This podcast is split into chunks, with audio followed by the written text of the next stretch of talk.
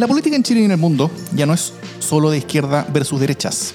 Es cada vez más sobre democracia versus sus amenazas, populismos, autoritarismos y el retorno del fascismo. Las amenazas a la democracia crecen y tienen sus espacios y medios. La defensa, promoción y proyección de la democracia también merece los suyos. Este es nuestro objetivo. Soy Jimena Jara. Yo soy Pia Mundaca. Y yo soy Davor Mimisa. Y desde la Plaza de la Dignidad, donde la revolución se baila al ritmo del K-pop, esto es Democracia en LSD.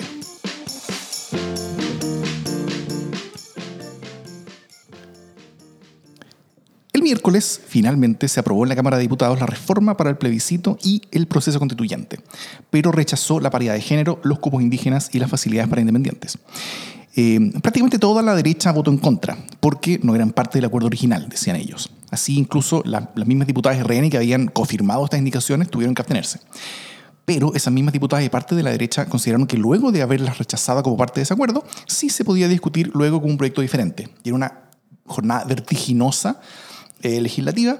El, mismo RN presentó como proyecto propio las mismas redacciones de, de indicaciones como un proyecto adicional eh, que fueron aprobadas rápidamente por la Cámara ese mismo día.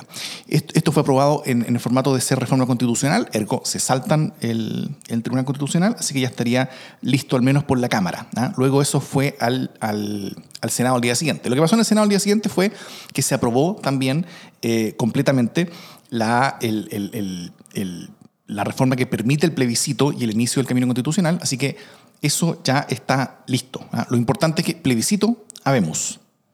Y, eh, pero en el Senado también, tal como sucedió inicialmente en la Cámara, se rechazaron estas indicaciones sobre eh, paridad de género, em, sobre eh, listas y cupos indígenas y sobre facilidades para independientes. Pero, pero hay, hay, una alta posibilidad de que esto luego pase de alguna manera como un proyecto propio, tal como pasó en la Cámara de Diputados, donde tal vez vamos a ver un poquito más de discusión al respecto. Me me gustaría partir con una frase así como cuando la Convención Constitucional Norteamericana eh, se, se, hizo, Benjamin Franklin estaba dentro discutiendo y él de repente sale del edificio de Filadelfia donde estaban y, eh, y, y, toda la gente quería saber qué es lo que pasaba, qué, qué, qué, decisión se había tomado, qué tipo de gobierno iban a tener. Y alguien le pregunta, eh, don Franklin, ¿qué es lo que tenemos? ¿Ah? ¿Tenemos una, una, monarquía? ¿Tenemos una república? ¿Qué, ¿Qué, vamos a tener aquí? Y Franklin dijo, tenemos una república si es que la podemos mantener. A republic if you can keep it. Em, eso es lo que tenemos ahora. Un plebiscito en abril, sí podemos mantenerlo. ¿Podríamos mantenerlo? Recemos. Ah, em, oremos. Oremos. Mira, yo encuentro que, que, sí, o sea, no creo que eso esté en duda. Lo que pasa es que estamos en tiempos de pataletas, ¿no? Eh, están haciendo su máximo esfuerzo para evitar que siga avanzando estas indicaciones. Además, el movimiento por el cual fueron finalmente aprobadas estas indicaciones fue muy raro. Es muy difícil de entender lo que pasó, ¿no? O sea, eh, y, de alguna manera tiene algo de ridículo, es como un poquito una farsa, porque eh, se, rechaza acá, pero, pero lo reponemos y con la misma redacción y además igual, eh, al lado, el mismo día. Misma fotografía. el mismo día, ¿no? Entonces es como que igual es un poco, o sea, es chistoso, es difícil de entender por qué aquí no, pero allá sí. Entonces era todo un formalismo y yo puedo entender, sin ser UDI, eh, que se sientan un poquito burlados, porque efectivamente les pasaron por el lado. Eh, dicho lo cual, estoy absolutamente eh, asombrada con el nivel de, de, pataleta que son capaces de llevar adelante y, y, cómo han matoneado. ¿no? Estaba hoy día Osandón, lo escuché en la cooperativa, hablando del matonaje y diciendo, bueno, a mí me parece que en medio de una estamos en medio de una tormenta, yo no me voy a poner a negociar eh, si me venden más barato o más caro el salvavidas. O sea, como esto es realismo político, no, tiene que ver con ni siquiera con principios, con si nos gusta o no nos gusta, es de toda justicia, por cierto, pero, em, pero, pero no, toca empezar a, hacer, eh, a, negociar con la calle, porque el nivel de violencia que tenemos y el nivel de virulencia y de, y de pedidos eh, de la calle porque salga esto rápido es súper elocuente. Oye, a mí me llama la atención, bueno, lo que decía la Jiménez fue una jugada muy estratégica, difícil de entender, porque la gente decía, bueno, votan que no, pero después lo reponen por el lado. Pero hubo una imagen bien potente que fue un saludo entre la Marcela Sabat y Mario Desbordes celebrando, que la vi en Twitter, en Facebook, en todas las redes sociales, haciendo como un Gimme Five. Y yo creo que evidencia el rol que tuvieron ellos en, la negociación y en lo que se logró. Yo creo que ahí la Marcela Sabat cumplió un rol bien, bien relevante. Bueno, Matías Walker como presidente de la comisión también. Para mí fue un día importante, histórico, alegre.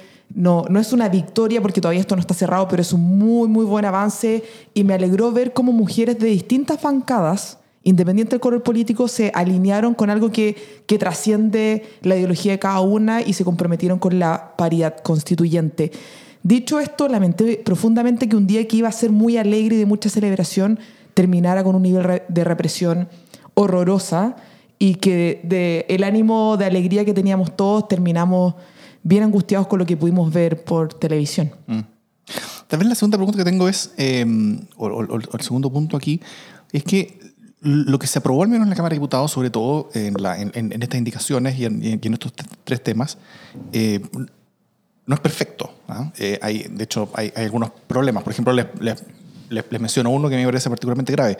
En la, en, la redacción del tema de, de la inclusión de los, de los, cupos indígenas, que entiendo que fue un proyecto de, de redacción de, del diputado Zafirio, porque con mayor de los respeto, pero... Eh, pero, pero lo que hizo fue que dijo que la CONADI iba a ser administradora de un, de un padrón electoral paralelo de pueblos indígenas eh, y las personas pueden elegir si participar de un padrón o participar del otro. Si es que están inscritos de, de, en, en, la CONADI, pueden participar de ese padrón y por lo tanto eh, eh, habrían dos padrones paralelos en dos instituciones distintas. Uno del CERVEL, que es una institución creada y diseñada para eso, y el otro sería la CONADI, que es una institución que depende de un ministro de la República, ¿ah? que depende de un ministro de gobierno.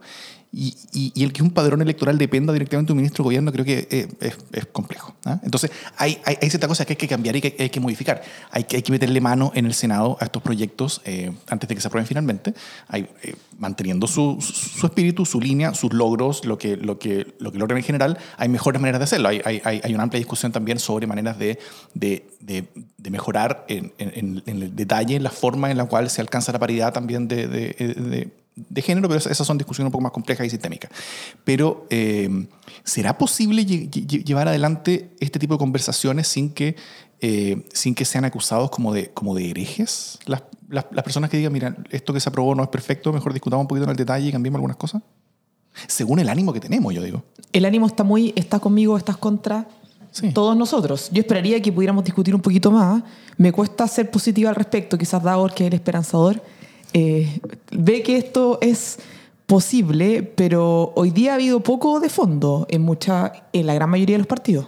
Sí, yo tengo la sensación, de, eso, me parece súper interesante el, el, punto que plantea Daor, especialmente en lo que se refiere a, al tema indígena, porque eh, si nos acordamos, justamente ahora se está llevando a cabo un juicio en contra del futuro ex subsecretario del Interior, Rodrigo Villa, sí.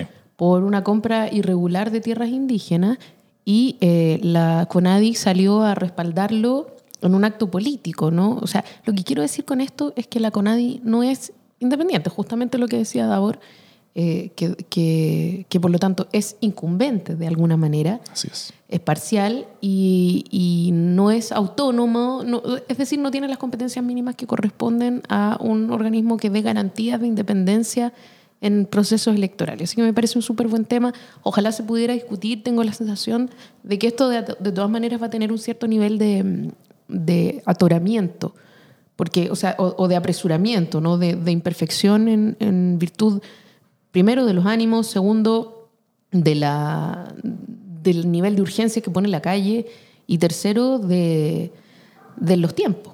O sea, tan, tan sencillo como. Los tiempos que, legislativos. Claro, porque, porque además el CERVEL necesita una cantidad de tiempo infinito casi para poder llevar a cabo sus procesos electorales. O sea, necesita cuatro meses y eso significa que tiene que estar votado ahora a fines de diciembre. Sí, pero, pero, pero, pero eh, eso es lo que ya tienen. O sea, lo que, lo que ya aprobaron. Todo, todo lo referente al, al, plebiscito de entrada ya está aprobado por, por, el Congreso. El Congreso terminó su pega. Tiene que pasar por donde tiene que pasar, tiene que ser promulgado, tiene que pasar por, no sé, Contraloría, qué sé yo, y, y, todos esos trámites. Pero, pero, pero, pero todo lo referente al plebiscito de entrada entiendo que está listo. Y todo lo demás tiene que ver con el siguiente, con el que es de octubre. Sí. Que tampoco es tanto tiempo para, por términos legislativos, pero, pero al menos no es una urgencia. Tú dices, quizás alcancemos de, a llegar de a octubre. Semanas, sino que es de meses. ¿ah? quizás no es tanto tiempo si pensamos en octubre. Si tú, quizás anima, no anima. claro.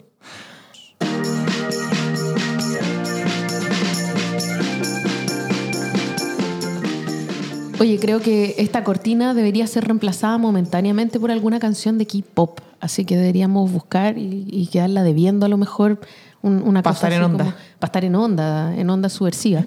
Oye, eh, vamos Aquí, a... el, el- el- pagar los derechos de BTS yo creo que debe ser eh, como, como, como No estamos en condiciones. no bien por estamos- sobre las capacidades de este humilde pod- podcast. Pero puede ser una cita quizá, no sé, habría que buscarle el, el- el arreglo. Oye, mira, eh, estábamos hablando de- justamente de, la discusión constitucional y de lo que ocurrió en el Congreso a propósito. eh, se deriva lo que pasó en Chile Vamos y el nivel de, de quiebre, de fractura o de esguince que tienen en este momento. Eh, debería estarse desarrollando eh, o estar terminando, a esta hora son las 10.34 del lunes 23 de diciembre. Eh, y eh, hoy día era la ceremonia de, en que se mandaba, o sea, en que se promulgaba finalmente esta, esta reforma, ¿no? Del, del proceso constituyente. O sea, era un día en el que podrían haber estado todas las fuerzas políticas, eh, por lo menos las que participaron del acuerdo de una nueva constitución, celebrando, no, digamos con las manos arriba, pero por lo menos contentas. Y sin embargo, eh, No es nadie.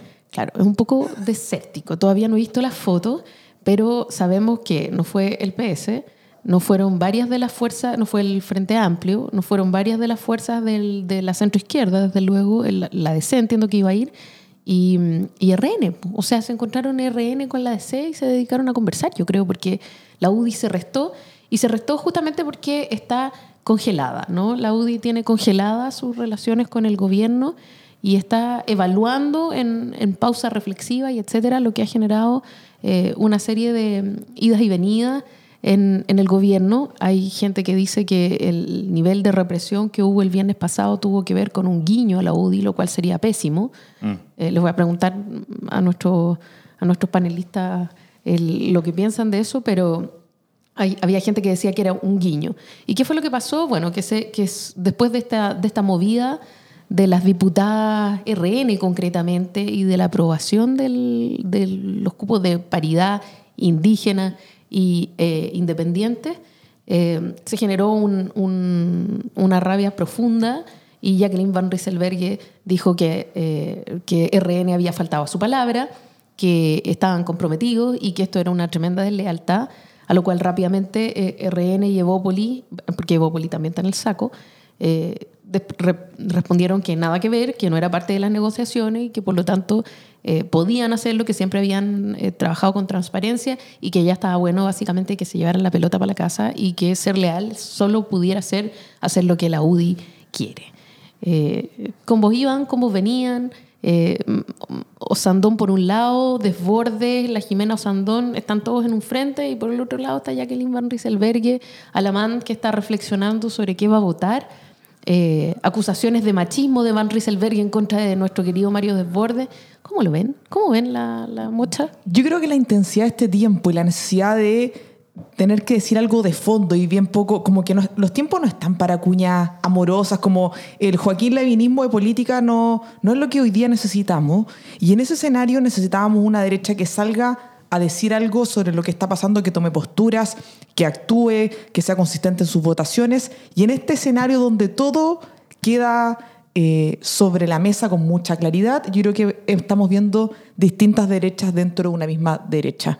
Está la derecha más liberal de, de Bópoli, que yo personalmente creo que ha quedado bien fuera de esta discusión, eh, propio de una identidad que tiene pocas herramientas para enfrentar las desigualdades estructurales de nuestro país. Eh, por otro lado, tenemos la derecha más dura, histórica, que ha sido este, liderada por Jacqueline Van Rieselberger, que no quiere enfrentar la situación y en eso hay más pataleta y le indigna que Mario Desbordes diga que existen muchas derechas, que le indigna que digan que en Chile hay desigualdades que afrontar, que hay un modelo que no da abasto. Hoy día Germán Codina, que yo lo meto en el mismo saco de Desbordes, sacó una entrevista en la tercera que una de las cuñas era que necesitan flexibilidad para ajustar el modelo y, y es súper claro en decir que esto de ajustar el modelo no tiene nada que ver con comunismo, sino que tiene que ver con cómo se reparte la torta en nuestro país. Yo imagino que este tipo de cuña a Hugo Gutiérrez no no se la celebra, nadie pensaría que Germán Codina va a militar en el Partido Comunista, pero a la presidenta de la UDI le debe indignar profundamente. Entonces todo esto ha quedado bien bien poco definido, pero sí vamos entendiendo que la derecha no es un espacio tan unificado, que además están construyendo identidades que buscan ir, no sé si separándose, pero diciendo, bueno, nosotros no somos lo mismo y es bueno clarificarlo de esa manera. Mm. Bueno, hay, hay, hay, hay, hay un público para lo que está diciendo la UDI, ¿no? O sea, el- Totalmente, en- en la, derecha dura histórica. En, la, en, las encuestas al menos se dice que, no sé, hay, hay un- al menos un 9% de personas que no quiere ningún tipo de nueva constitución y que no quiere nada y que, y que quiere el rechazo de todo y que cree que, que, que todo es un riesgo que no se puede. Son, son muchos menos de los que eran, muchísimo menos de los que eran hace un par de meses, pero siguen siendo un, un número bastante eh, relevante. Eh, y, y- y yo creo que, que para la UDI regalarle todo ese, ese, ese tuco a José Antonio Cast es, es un riesgo mayor que, el, que, que- que para ellos el estar peleándose como, como, como, como un cierto espacio eh, en, en- en un área que les es bastante incómoda, junto con el, el- el- el pelearse como el espacio de, de la gente de derecha que sí quiere cambios eh, y peleárselo con desbordes, creo que es una pelea con la que tienen bastante menos ventajas que ir a pelearle eh, la, la- la cosa dura a José Antonio Cast. Eh, y, y- y por lo tanto, al final, esto creo que es- son, son posturas políticas, básicamente. Lo, lo- lo interesante es que, es que Desbordes, no sé, lo, lo que dijo después fue, eh, mira, según lo que he visto y cosas, y algo que nosotros estamos conversando en nuestro comité político en, en, en RN, es que estamos preguntándonos si es que, eh, si es que la UDI es nuestro verdadero aliado en el largo plazo. Si es que nosotros debiéramos estar pensando en una relación de largo plazo con la UDI o si esto ya son pataletas que están indicando que de- deberíamos eh, eh, emprender otro camino. ¿Pero tú crees que eso tiene posibilidad en el espectro político de nuestro país? En el cortísimo plazo no, pero, pero, pero el hecho que se esté hablando, yo creo que es un combo de vuelta bastante fuerte con Sí, respecto al, totalmente. al, al, al- al espacio que está, que está abriendo Van Rieselberghe. Y claro, Van Rieselberghe está, está defendiendo su espacio al mismo tiempo que, que, que, que Desbordes yo creo que está aprovechando esa oportunidad, nuevamente demostrando eh, ese espacio. Y, en- y, y aquí, en, en, en- este pequeño grupo que habíamos dicho que éramos ex miembros del Frente Patriótico eh, Volvemos. Mario Desbordes, luego de, de- del liderazgo que sí tuvo para, para, para in- incluir esas, esas indicaciones de- con, con- con buena parte de su partido, eh, y lo que se está viendo ahora también, eh, no sé si miembros como, como, como de combate del Frente Patriótico Mario Desbordes, pero al menos, eh, al menos como miembros ayudistas, como uno podría decir. Simpatizantes. Claro. Oye, ¿se está quedando sola la UDI? Porque en el caso de haber un quiebre real, ¿con quién se va a liar? Ya, Ojo que? RN tiene esta bancada conservadora muy dura que no creo que esté tan contenta Para con nada. Desbordes ni la Marcela Sabat ni nada. Es un protopartido dentro de RN bien extraño. RN es, es al final como una- un paraguas gigantescamente amplio Muy donde está desde la ultraderecha conservadora hasta efectivamente el centro político y, y desbordó a Evópoli eh, llegando a ese centro político y, y saltándoselo. Entonces hoy, hoy RN es básicamente la derecha entera. Y, y la UDI y Evópoli parecen ser como, como proyectos más bien puntuales, eh, uno de, de- de términos más bien históricos, otro de, de términos más bien como, como, como, como personalistas y, y, y con una cultura particular, pero, pero, pe- pero que no parecen tener como, como, como un real relato con respecto a la política hoy. O sea, ese, este chicago gremialismo que yo creo que comparten con distintas intensidades tanto la UDI con, con, con eh, está súper offside en toda la discusión que estamos teniendo en Chile y sobre todo parece no tener espacio en el futuro de Chile. Entonces, eh, creo que más que, más que, que que se esté quedando sola la UDI en términos políticos, yo creo que se está quedando sola la idea de la UDI. Es que la UDI no, yo siento que no tiene herramientas para el diagnóstico más o menos transversal que hoy día tenemos sobre lo que ha estado pasando. No tiene herramientas porque no comparten el diagnóstico yo creo que su diagnóstico es muy errado sobre la realidad nacional y en eso no tienen nada que decir, ni a favor ni en contra. Quedan absolutamente fuera, que, que es grave para un partido, evidentemente, y en esa línea se van quedando solos. Yo, yo creo que esto va a ser una pataleta temporal. Yo pensaría que cuando empiece el verano ellos van a volver a ser amigos porque hay números y hay cálculos electorales y el espectro de partido de nuestro país no da para tantas subdivisiones finalmente. Lo estoy pensando desde la frivolidad absoluta. Aunque da, da para más que antes, gracias a este sistema Sí, electoral da, nuevo. da pa- da para más que antes, pero no vamos a tener tres coaliciones de derecha. No. ¿O sí? No. eh, Chan. Primero, entonces, eh, de acuerdo con, la teoría que se ha escuchado acá en esta ilustre mesa, eh, la, RN debería estar tensionándose al punto de que quizás podría, podría fracturarse o estamos, en el fondo, el liderazgo de Desbordes está tan revestido de legitimidad hoy día o en este momento de crujidera social es el mejor líder y por lo tanto todo despelote será para después o- o va a crujir ahora RN. ¿Qué decís tú? Es que- yo yo, yo veo que cuando en la UDI, en el Congreso, hay, hay gente de la UDI que vota distinto, en la UDI queda la caga. Ah, hay una crujida entera, todos alegan, que, que, que a la grande hay, se constantes traiciones. Es que la UDI es como el PC en esas Claro, cosas. Son... exacto. Y, y- y mientras cuando RN votan distinto, como en toda esta votación, como en toda esta votación reciente, en, en, en todas han tenido gran diversidad de votos, y en él le importa una raja. Entonces, No pasa nada. entonces no, no, hay, no hay tantas razones como para que la gente se pelee, porque, porque, porque si es que votas distinto, da, da lo mismo. Entonces, ¿por qué te vas a pelear? ¿Cuál, cuál, cuál, ¿Qué estés ganando con pelear o qué estés perdiendo con, con, con, con, con esa situación? Yo creo que eh, al, ser un, partido mucho menos intensivo ideológicamente, eh, es un partido donde todos los costos de la discrepancia son mucho menores. Entonces, la- la- la- las razones para que se parta realmente no existen. Ahora, si es que efectivamente la UDI llega a desaparecer o a, marginalizarse mucho, eh, eh, Bópoli termina desdibujándose y, la derecha termina siendo solamente RN, claro, ahí, hay cierta fuerza de personalismos internos que, que van a querer más protagonismo, pueden, pueden terminar partiéndolo eventualmente. Pero, pero, pero eso en, en el intertanto yo creo que no ve. Me encantaría saber qué rol está jugando eh, el jefe de coalición, quería ser el presidente de la República, que hemos sabido poco y nada de él. Y yo imagino que los números tampoco facilitan que él sea un actor que ordene eh, su coalición, que ordene el oficialismo, que genere puentes. Yo creo que nada de eso hoy día está No, pasando. nada, nada. Nadie está mirando a la moneda en búsqueda de liderazgo. No, está muy solo además el presidente. Y, y mira, fíjate que lo, lo, lo otro que me pasa, lo estaba pensando mientras ustedes hablaban del- de la UDI, de cuánto ha perdido, eh, es que hasta hace poco, y cuando digo hasta hace poco, quiero decir hasta hace, hasta hace Longueira, eh, tenía un relato de Estado, ¿no? Tenía toda una idea de país, a Sí. uno le podía gustar o no, pero era una idea de desarrollo, una idea de país, una idea de valores, había todo un relato respecto de Chile eh, que fue variando, eh, adaptándose a los tiempos y que además tenía un tipo muy realista como era Longueira como uno de sus líderes, ¿no? que era un gallo capaz de autocrítica, de cambiar el rumbo, de cambiar el lenguaje y sin embargo hoy día está prisionero de figuras mucho más reaccionarias y con poca pa- capacidad de, de hacer un relato profundo respecto del, del desarrollo de Chile. Entonces hoy día tú, tú no tenías grandes cabezas pensando Chile o haciendo relatos que permitan establecer un relato de Estado. Tampoco estoy diciendo que lo tenga la centro, la, la eso. Eh, no, no estoy diciendo que lo tenga la centroizquierda, que alguna vez también lo tuvo. Estoy diciendo que tampoco en la, en la derecha se está dando esa discusión. Y eso en un contexto en el que el gran relato hoy día viene, parece, desde abajo, eh, los deja a ellos sin repertorio.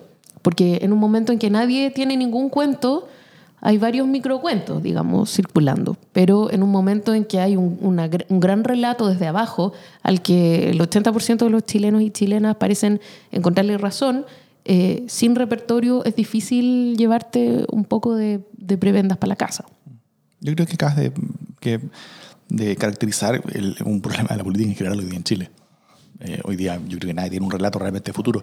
Lo cual, in- in- in- insólitamente, hace, hace, hace algún tiempo los partidos tenían cierto de futuro. O sea, había cierta idea, el gobierno de Chile tenía cierta idea que uno podría discutir si era, si era correcta o incorrecta, eh, pero, pero, pero había ciertas ideas de futuro hacia adelante y eh, desde la ciudadanía no se veía mu- mucha sensación de futuro. ¿ah? Como, que, como que no había mucha mucha conexión con un futuro mejor, sino que había mucho más miedo con respecto a un futuro donde no había jubilaciones, donde, donde el empleo iba a ser mucho más precario, donde los robots nos iban a reemplazar, donde la inteligencia artificial iba, iba- iba- iba a tomar nuestras pegas.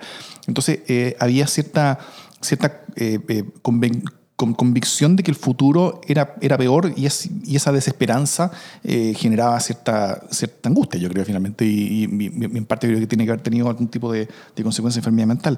Y lo que vemos hoy día es es lo inverso, es, es, es, con la política completamente carente de ningún tipo de discurso de, de futuro, pero la calle y la ciudadanía, eh, a partir de las movilizaciones, está teniendo esperanza y está viendo que, que, que, que todo esto puede, eh, puede cambiar las cosas en una dirección en la cual las personas puedan volver a tener cierta conexión o, o, o cierta expectativa de un futuro mejor. O sea, o, hoy día la convicción mayoritaria es que, mayoritaria, 75% de las personas, según una academia hace un par de semanas, que, eh, que, que, ese 75%, dos tercios de los chilenos están, están de acuerdo con que eh, después de todo esto Chile va a ser un mejor país, gracias a todo esto en parte.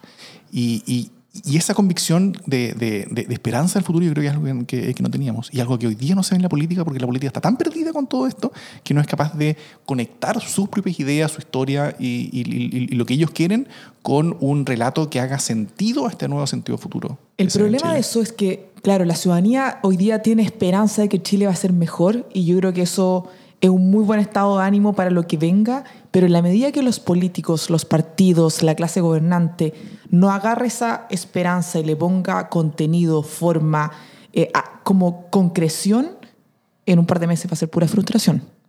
Entonces yo creo que hay que saber administrar de buena manera esa riqueza ciudadana de que Chile puede ser un mejor lugar para vivir, pero con la urgencia que los políticos tienen que ponerle una etiqueta a, esa- a eso, como cómo quieren que sea, de qué manera, porque si no, no va a pasar nada.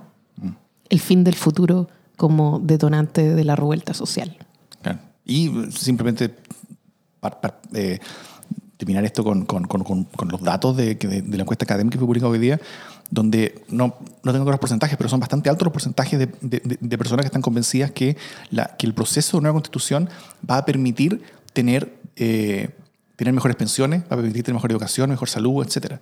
Siento que una nueva constitución puede ser un catalizador para efectivamente tener cambios a, futuro, pero la constitución por sí misma no va a tener esos efectos en, ningún caso. Entonces eh, hay, hay un problema y un, y un riesgo de expectativas que puede ser medio complicado también.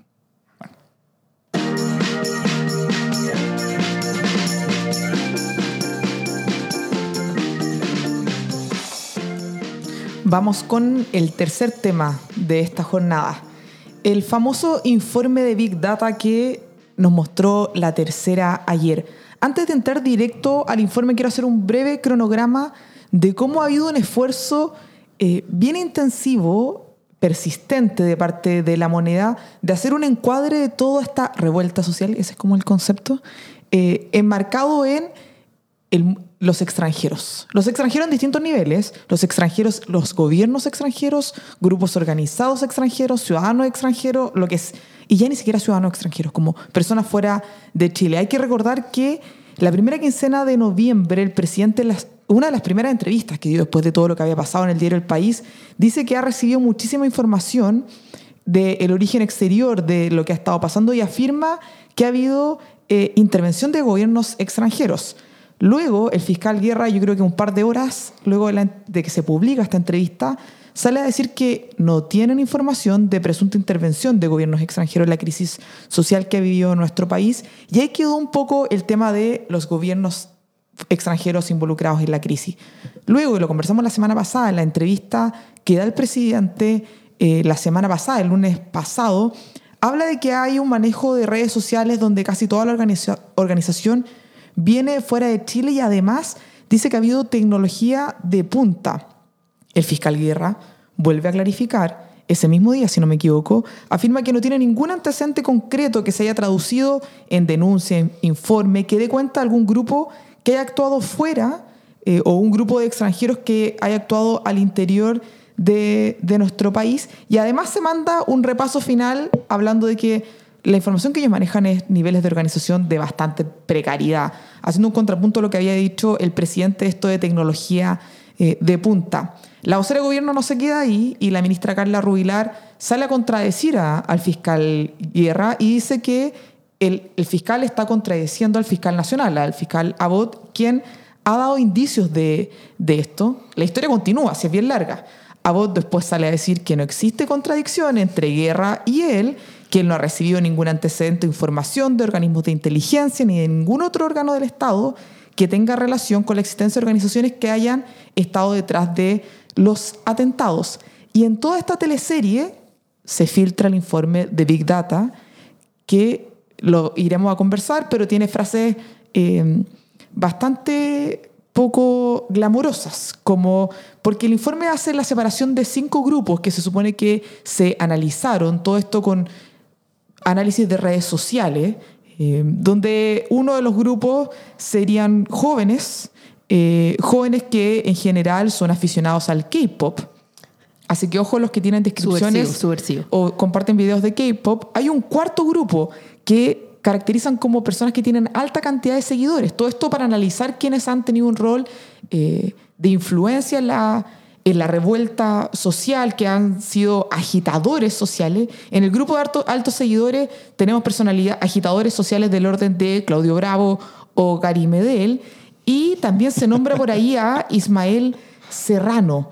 me llamó la atención como la descripción sobre grupos eh, también belicosos. El, eh, lo, de Ismael Serrano es una chapa subversiva, ¿no es cierto? A- como, como en honor al cantante. ¿O es el cantante? Es el cantante. Un, Una chapa subversiva. Una chapa Él subversiva. podría ponerse la chapa Ismael Serrano, así como guerrillero Ismael Serrano. ¿Qué guerrillero escondido en algún lugar del mundo está dejando la escoba en Chile bajo la Subcoma- chapa? subcomandante Ismael Exacto. Y esto fue luego de que este informe, luego que el ministro del Interior dijera que te- tenían información extraordinariamente sofisticada a partir de tecnología de Big Data. Dato a la causa, si esto fuera un informe de inteligencia, que evidentemente no lo es, bien lamentable igual que se filtre. Como... Sí, no, no es un informe de inteligencia. ¿Qué opinamos sobre este informe? Todos se lo leyeron, nos da muy buenos insumos sobre lo que está pasando en nuestro país.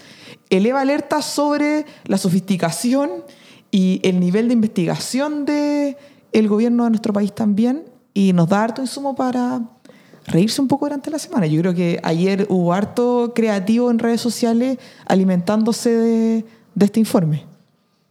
Claro, si no fuera, mira, si no fuera tan dramático, sería solo muy chistoso.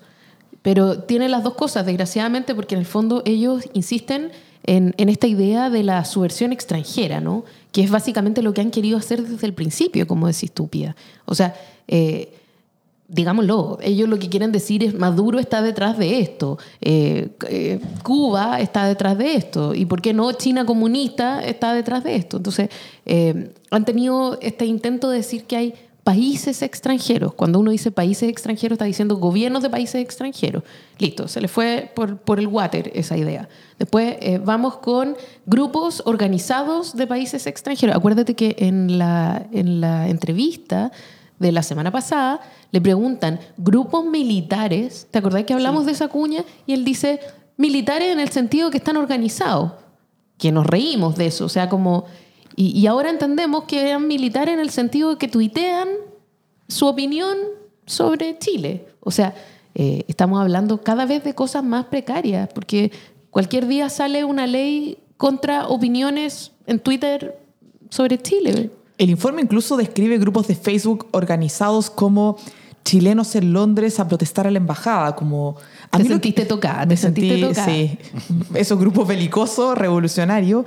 Lo que me preocupa realmente es que el esfuerzo y la obsesión de, de la moneda, que yo creo que ha sido bien característica, hace una característica muy definitoria al último tiempo, porque están obsesionados con insistir que esto es viene desde el extranjero y mm, hay una incapacidad de efectivamente analizar e investigar qué es lo que realmente ha pasado en nuestro país, quiénes son los responsables de los incendios de las estaciones de metro. Entonces, como no hay un deseo de realmente encontrar la verdad, sino que justificar la tesis inicial como de lugar, terminamos con este tipo de argumentos que son bien irrelevantes para lo que ha pasado, pero solo quieren robustecer una idea inicial o una tesis que plantearon que no, no han tenido re- reales argumentos o insumos para justificarla. Esto- este, este- este artículo sobre, el, sobre este informe de, de- de redes sociales o de fuentes abiertas, como lo llama la fiscalía, fue, fue hecho en la tercera por la periodista Lelia Ayala y en, el- en la tercera el domingo. Y en la misma, que les recomiendo leerlo, increíble, y, en la misma eh, edición del diario hay una nota un poco menor que habla sobre una, una charla que hizo la Roulette dentro de la moneda, ¿ah? como, para, como para alinear a la gente y, y explicarles qué es lo que estaba pasando. Entonces la Roulette ahí le, eh, lo que dice en, en los equipos de la moneda es que habla sobre la influencia de Maduro y sobre el interés del Foro de Sao Paulo para desestabilizar el modelo chileno, que sería una alternativa a los sistemas socialistas de- del continente. Eh, dice incluso que denunciar a la dictadura de Venezuela no es gratis. ¿ah? Como para dejar instalado que todo esto sería venganza por esa acción heroica del gobierno chileno de Cúcuta y todas esas cosas. Eh, esto creo que todo esto parte como de, como de esta lo- locura autojustifica, de, de- de autojustificación del gobierno. ¿ya? El, el relato del ataque terrorista coordinado, influenciado desde el extranjero, lo tienen desde el primer día y, lo han intentado instalar siempre. Se convencen los unos a otros de él y de, de que tenemos pruebas, de que tenemos antecedentes, pero, pero las pruebas no aparecen. Y, lo- y los detenidos por quemar las estaciones de metro son, son pendejos de barras bravas, ¿cachai? Que, eh, que, que don- donde los elementos de, de alta tecnología que utilizan para quemar las seis botellitas con, con, con, con parafines muchas veces. Y, y, y tras haber insistido eh, eh, un, un- un par de meses de que existían pruebas de influencia extranjera a través de redes sociales, porque insistieron y le dijeron muchas, muchas, muchas veces, se, da, eh, a- a- se, se le entrega finalmente este informe a la Fiscalía y lo que conocemos después es este eh, mamarracho. ¿ah? Y, y, ¿Y por qué? Yo creo que porque, porque un ataque externo hace que ni las causas ni las soluciones pasen por cambios al modelo. Creo que es fundamental. ¿ah? Esto, esto, esto, esto no es solamente obstinación política, sino que esto es un cálculo político. Mientras, eh, mientras el ataque sea extranjero, no hay razones para cambiar Chile, sino que hay, hay razones para defender Chile, hay razones para unirse en torno principalmente al, al- al presidente y a la gente así. Y, y si es que no todo, el, todo Chile va, va a hacer eso, al menos el, el- Piñera espera que, que su base política se una en torno a él y defienda esto como, como, como, como que estamos siendo amenazados por, por una fuente extranjera. El, el- quizá hay un antecedente importante, que es en la elección presidencial fueron capaces de entrar el miedo de Chilezuela, ¿ya? a través de redes de WhatsApp, a través de, de, de una gran organización que, que había al respecto. Muchas de estas fuerzas están hoy día ligadas más a José Antonio Caz que al, que al gobierno, pero, pero, pero lo hicieron yo creo que con mucha efectividad. ¿ah? Y, y, y, y- compartieron muchos, muchos mensajes. Muchos mensajes que eran, que eran exagerados, yo creo que no muchos chilenos se los creyeron, pero sí fueron suficientes como para instalar cierto miedo, cierta desconfianza, cierta ansiedad con respecto a un futuro gobierno de, de, de. Y eso hizo, eso hizo que algunos votantes de Guiller se quedaran en la casa e hizo que otros fueran a votar por Piñera en vez de por Guiller. Y, y, ese éxito que tuvieron, yo creo que lo están intentando, intentando replicar acá, pero, pero hoy la situación es, distinta. En la elección, casi la mitad de los chilenos confiaban en Piñera y esperaban eh, en, en, en, torno a Piñera algo mejor. Entonces, cualquier cosa que viniera de él y sus equipos era, era, era algo que muchas personas escuchaban con atención.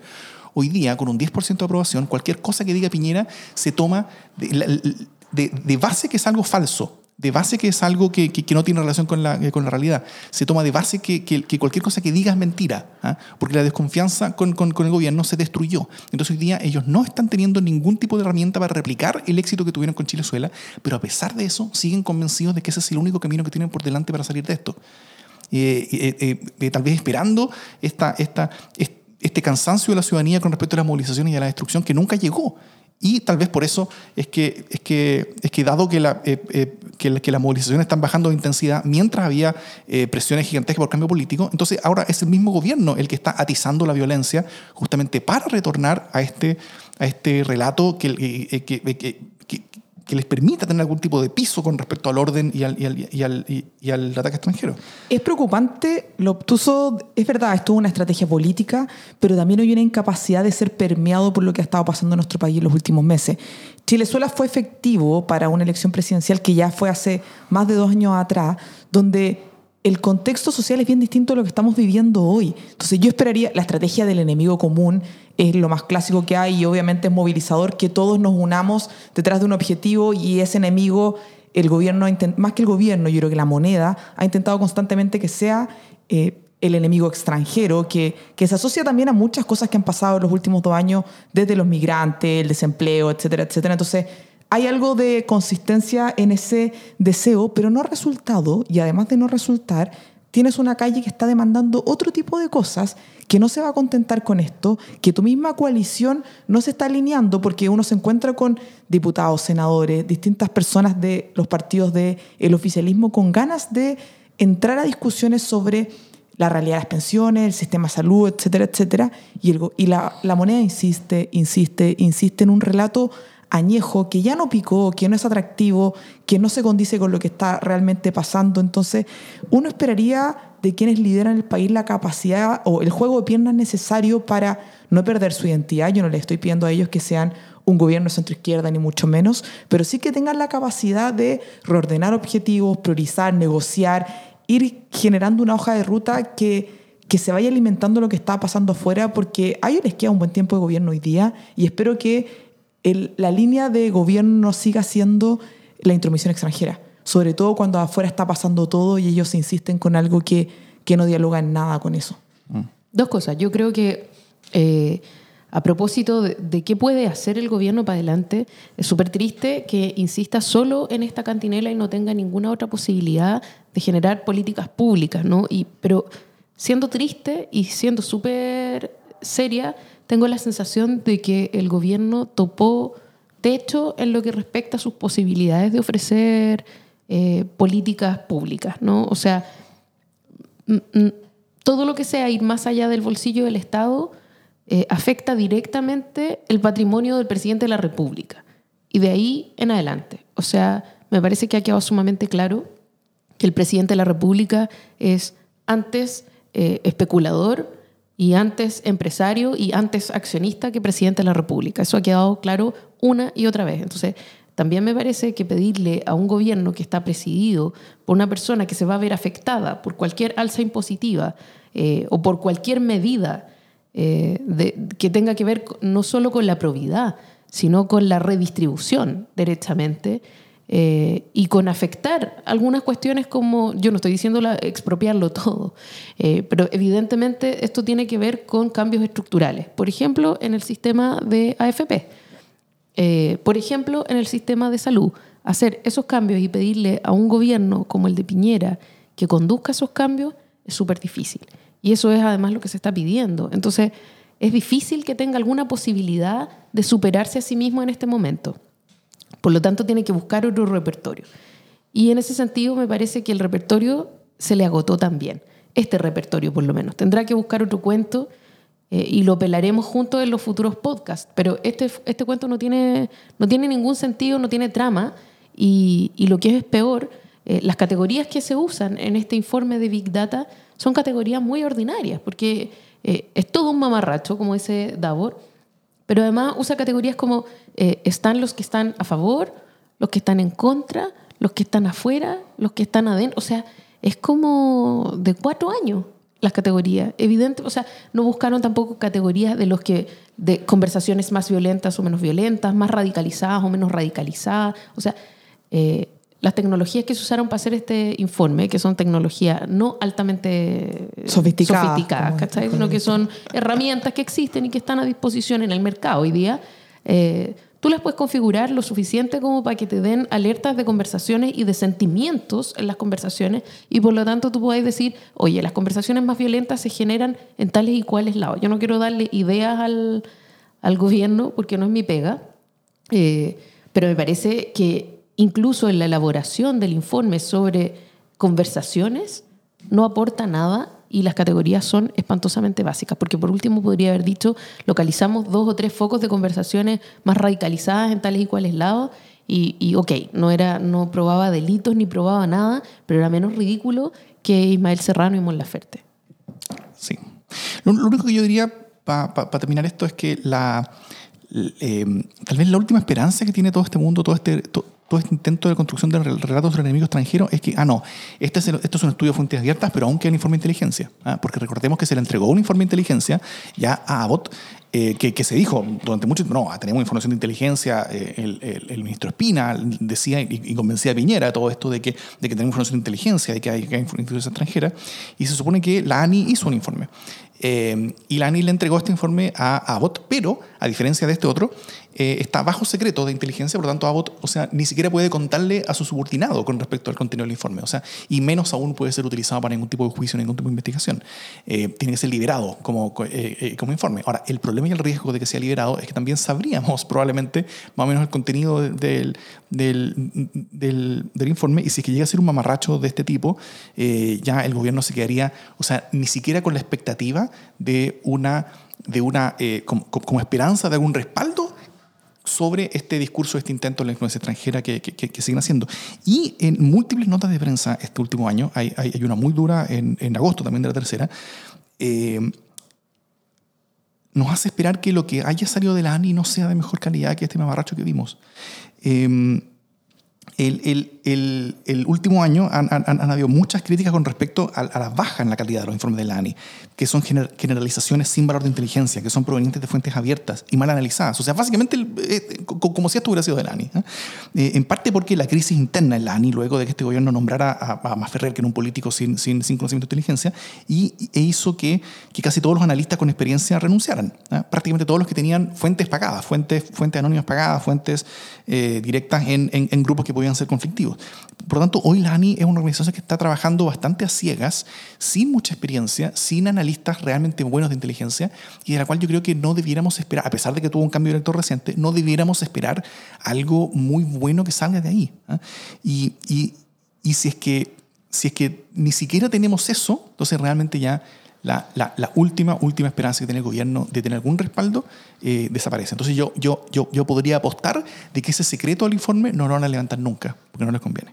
Mira, a propósito de, de la ANI, cualquiera que haya recibido un informe de la ANI, y yo recibí muchos, eh, sabe que el grueso de la información que, que la ANI recopila viene de las policías.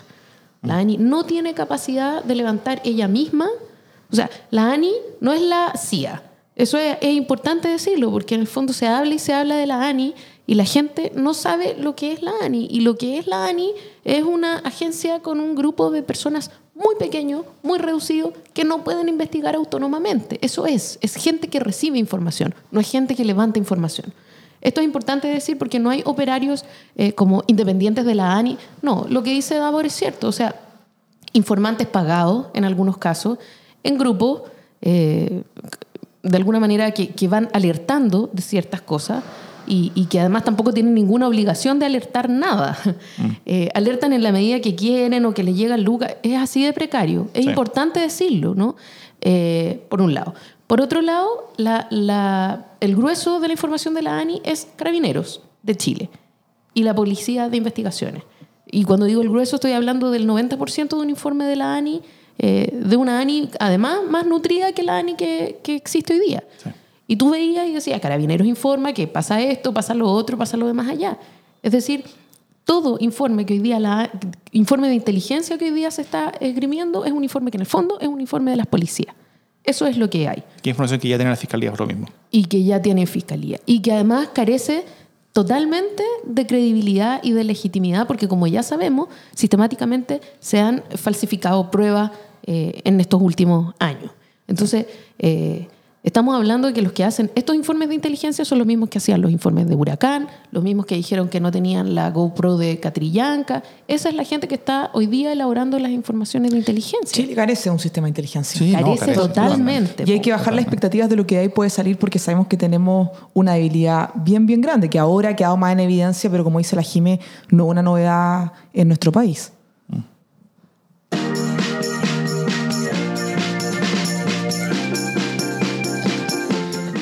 La sección de Davor. Buenas noticias. Siempre buenas noticias. De hecho, yo traigo buenas noticias con respecto al estudio. Mira, el, estudio, entre sus intersticios, entre esta información ridícula en este tema marracho de generalizaciones eh, eh, vergonzosas, donde, donde, do- do- donde a todos se nos cayó una cara de vergüenza después de todo esto, hay un, dato que yo creo que es interesante. Si es que algo muestra, esta, y, este, este estudio muestra, un relato, ¿ah? dice que entre, entre los jóvenes, que, dicen entre 20 y menores de 35 años, cerca de 25, eh, y, que, y que eran buenos para escuchar K-pop. ¿ah? Dicen, di- dicen, dicen mucho eso. Eh, pero que esas personas, antes de este estallido, en particular antes de que el, gobierno, de que el presidente dijera, profiriera la palabra guerra, ¿ah? antes de que el presidente declarara la guerra, eh, es- es- todo este mundo, toda esta generación hablaba sobre K-pop y hablaba sobre sus temas y hablaba sobre cosas. Pero luego de la declaración de guerra, esta generación empezó a hablar sobre política. Y, y, y- y al menos en redes sociales, lo cual también no, no es no- no es una generalización con respecto a una generación entera, pero hubo un relato, un cambio de relato importante y hubo, y hubo una apertura política, un despertar político de una generación entera. Eh, eso yo creo que es una muy buena noticia para Chile. Ahora, una muy mala noticia para el presidente, porque, porque el despertar político fue en torno a la oposición a él en particular y a, y a las cosas que él hacía. ¿ah? Porque el, el- el lenguaje y las cosas que, se, que, que más se hablaban, según el mismo informe, eh, en, en esta generación, cuando empezaron a hablar de política y, y- dejaron de hablar exclusivamente de K-pop, era sobre, eh, sobre el abuso policial y sobre la violación de los derechos humanos. Ese era, era- era el principal tema. Eh, y, y también tal vez hay que, hay, hay- hay que decir que- que- que estos cabros empezaron a informar mucho de, con, de, de Piensa Prensa, Chile Oculto y así. Yo recomendaría que cambiaran su fuente de información. Pero, eh, pero, pero creo que es una muy buena noticia de que estemos viendo un despertar político en una generación completa. Porque hablar sobre K-pop es, es también, es- es- cada uno habla sobre lo que quiere, pero tal vez no sea suficiente para alimentar eh, el alma ciudadana que tanto necesitamos. No son gustos excluyentes. Yo también tengo una buena noticia. Hoy día, en un ratito más, yo creo, se promulga la reforma constitucional que habilita el plebiscito constitucional en la moneda. Como decía en el principio, no es el evento con más convocatoria, los tiempos no están de tanto festejo, menos dentro de la moneda, pero que, que tengamos esta reforma para tener el plebiscito sigue siendo una buena noticia en el cual colaboraron distintos partidos de toda la coalición. Y yo soy de las esperanzadas de la oportunidad de la nueva constitución en nuestro país y eso me llena de alegría. Es una fantástica noticia. Jimmy. Mira, yo tengo, también tengo una buena noticia. Me acaba de llegar en este very moment eh, el informe final del INDH, ¿no? que, está, que acaba de salir. Y bueno, no es una buena, o sea, es una buena noticia que haya salido.